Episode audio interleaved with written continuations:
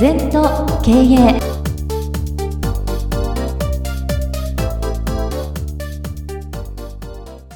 全と経営では皆様からのご感想やご質問お待ちしております。LINE でお友達になっていただきメッセージを寄せください。方法は LINE のお友達検索でアットマーク全と経営アットマーク ZENTOKEIEI と入力してください。お寄せいただいたご感想、ご質問は番組の中で取り上げてまいりますので、どしどしメッセージしてください。お待ちしております。皆様、こんにちは。全と経営の時間がやってまいりました。先生、今週もよろしくお願いいたします。はい、よろしくお願いいたします。まず、今週のキーワードなんですけれども、今日はですね、量が質を生むあと一歩無理をして仕事の筋肉を鍛える。はい。これも私が体験したっていうかな、はい、実際に若い時ものすごく一生懸命やりましたよ。仕事も。例えば営業でもね、はい、朝から晩まで飛び込むとか。でなんか頭使わないそんなことやってるのがいいのかなと思った時期もあるけどね。結局それがね無理して無理して無理することで仕事の筋肉がついたんだなと。普通の人が大変だなと思うと大変じゃないんだよな。だからスポーツでも何でもいいから。一回ぶち抜くと、はい、なんかすごく自分の人生に自信がつくしなんていうかな幅もできるんじゃないかな。みんなハウツーで頭で考えて自分で限界を作っちゃってんだよ。限界なんてリミテッド外すんだよ、はい、そうするといろんなことができるよってこと、うん、先生もこのお言葉を、うん、やっぱ後になって振り返って思われます？そうですよ。これもう40歳ぐらいの時書いた言葉でね、うん、やっぱり20歳の時は辛いですよね。ここんなことやって芽が出るのかなとか、はい、頭では考える、うんでもやっていくともう頭じゃない世界。私は営業やった名人ですよね。なんで名人かというと感じる世界だから。お客さんの真の気持ちが分かれば、お役に立てば営業なんて簡単なんですよね。例えば頭で早く打って得して儲けて、えー、美味しいもの食べようなと思ってると自分の都合だよな。そうですね。無我夢中って言葉あるじゃん、はい、無の我だよ。我がないんだよ夢中夢中でやる夢の中で、これが一番仕事に対するね、好きなものは無我夢中になりますよ。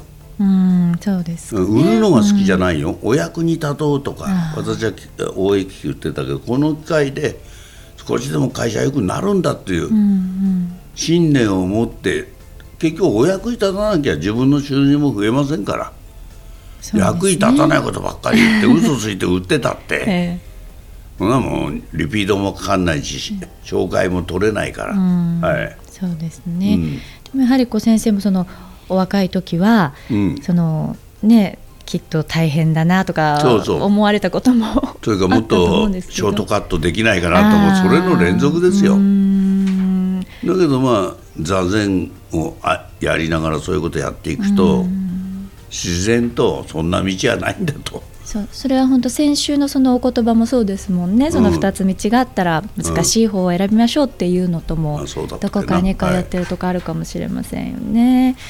はい、そうですね。そのでも量が質を生む。なんとなくこの質を生むにはどうしたらいいのかって頭で考えてしまいがちですけど、うん、やっぱやっていけばそれがおのずとこう質になっていくというか筋肉になっていくっていうとこなんですね。私の好きな言葉で、ええ、準備のための準備をするとかね。結局なぜうまくいかなかったら準備不足なだけなんですよ。うん。イチローさんが言ってるような完全ないい試合したかったら完全な準備をしましょうみたいなことをね。まさにそうだろう。準備しないでね、私歌も歌っても練習しなきゃダメです、ボイストレーニングでも。そうですよね。いきなり歌ったって。ね。うまくいきこない。だから何でも絵だって何百杯何千回って書かなきゃうまくなんないぞ。そうですね。私下手だからってやめちゃうじゃん。うん、下手だろうが書き続けてれば。デッサンでも何でもうまくなるんですよ。そういう意味では継続していくっていうことは本当に大切ですよね。継続と全力投球無理する。そういうことがね。で筋肉つけちゃえば一番いいんだよ仕事の。うん。仕事にも筋肉ってあるんだよ。数やって量やって。そうすると見えるわけねピタッと。職人さんなんかもクロス張りでもペンキでもみんな数ですよ。そうですね。頭で考えてうまくいきませんよ。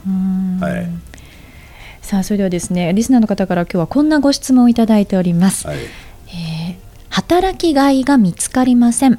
うん、どうしても経営者のために自分の時間と労力を使っているような気持ちになり前向きに仕事に取り組めません、うん、さらに自発的に業務をこなしている同僚を見て温度差を感じています。何かアドバイスをいただけませんかと。よくそういう人いるんだよな、うん、例えばねその自分の時間を会社に割いてると思っちゃダメな会社にいるのもね24時間全部自分の時間なんだよ、ところがこれは仕事の時間。これは食事の時間。これは趣味の時間。これは寝る時間とか。寝なくたっていいんだよ。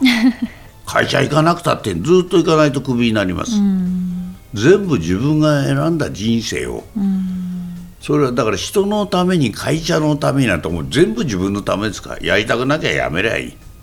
そうですね、うん、自分のために自分が磨くと結果ね地位と収入がついてくんだよ。うん、うん、やっぱ自分全部自分ですよ。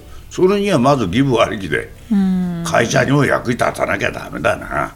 そうですね。だから何が自分の生きがいかとなんか本当に会社に役に立てばいいんで会社に迎合してんじゃないよ、うん、従属してんじゃないよ。だから、うん、まあ一言言うとこの人は主体性をもっと持ちなさいと。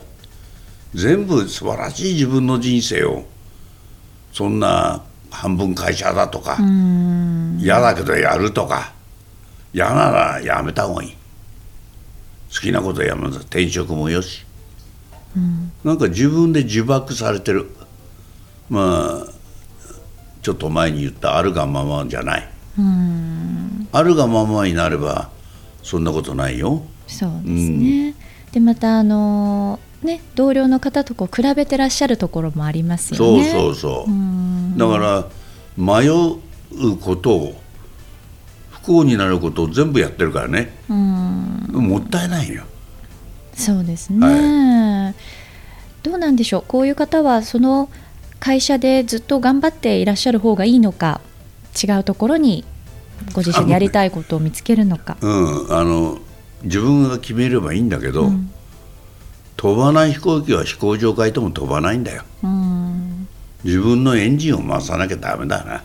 そうですね。会社変わったって自分が変わんなきゃ、世の中変わりません、ね、もう一個ね、はい、私がよく身にちみて言ってることは過去と他人は変えられない、変えられるのは今と自分ですよ、でその方が自分を変えないで人のせいにしている以上は一生どこ行っても悩むな。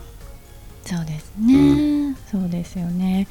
その前向きに仕事に取り組めませんとおっしゃっているそのことをまずねご自身の中でも。そういうこと言ってるとそうなりますからね、うん、思ってることは実現しますから、はい、はい、そうですねそういう意味では今日の先生の言葉じゃないんですけれどもこの量が質を生むあと一歩無理をして仕事の筋肉を鍛える。なんか苦しい時にもやっぱり今やってることを頑張ってみるっていうのは後々振り返った時にどうなんでしょう？それがもう結果的に良くなると思いますよ。未熟な自分が頭で判断しない方がいい。うん、ということでねぜひこの方も参考にしていただければと思います。先生今週もありがとうございました。はい二度とない人生だから今日も輝いていきましょう。この番組は経営全研究会の提供でお送りいたしました。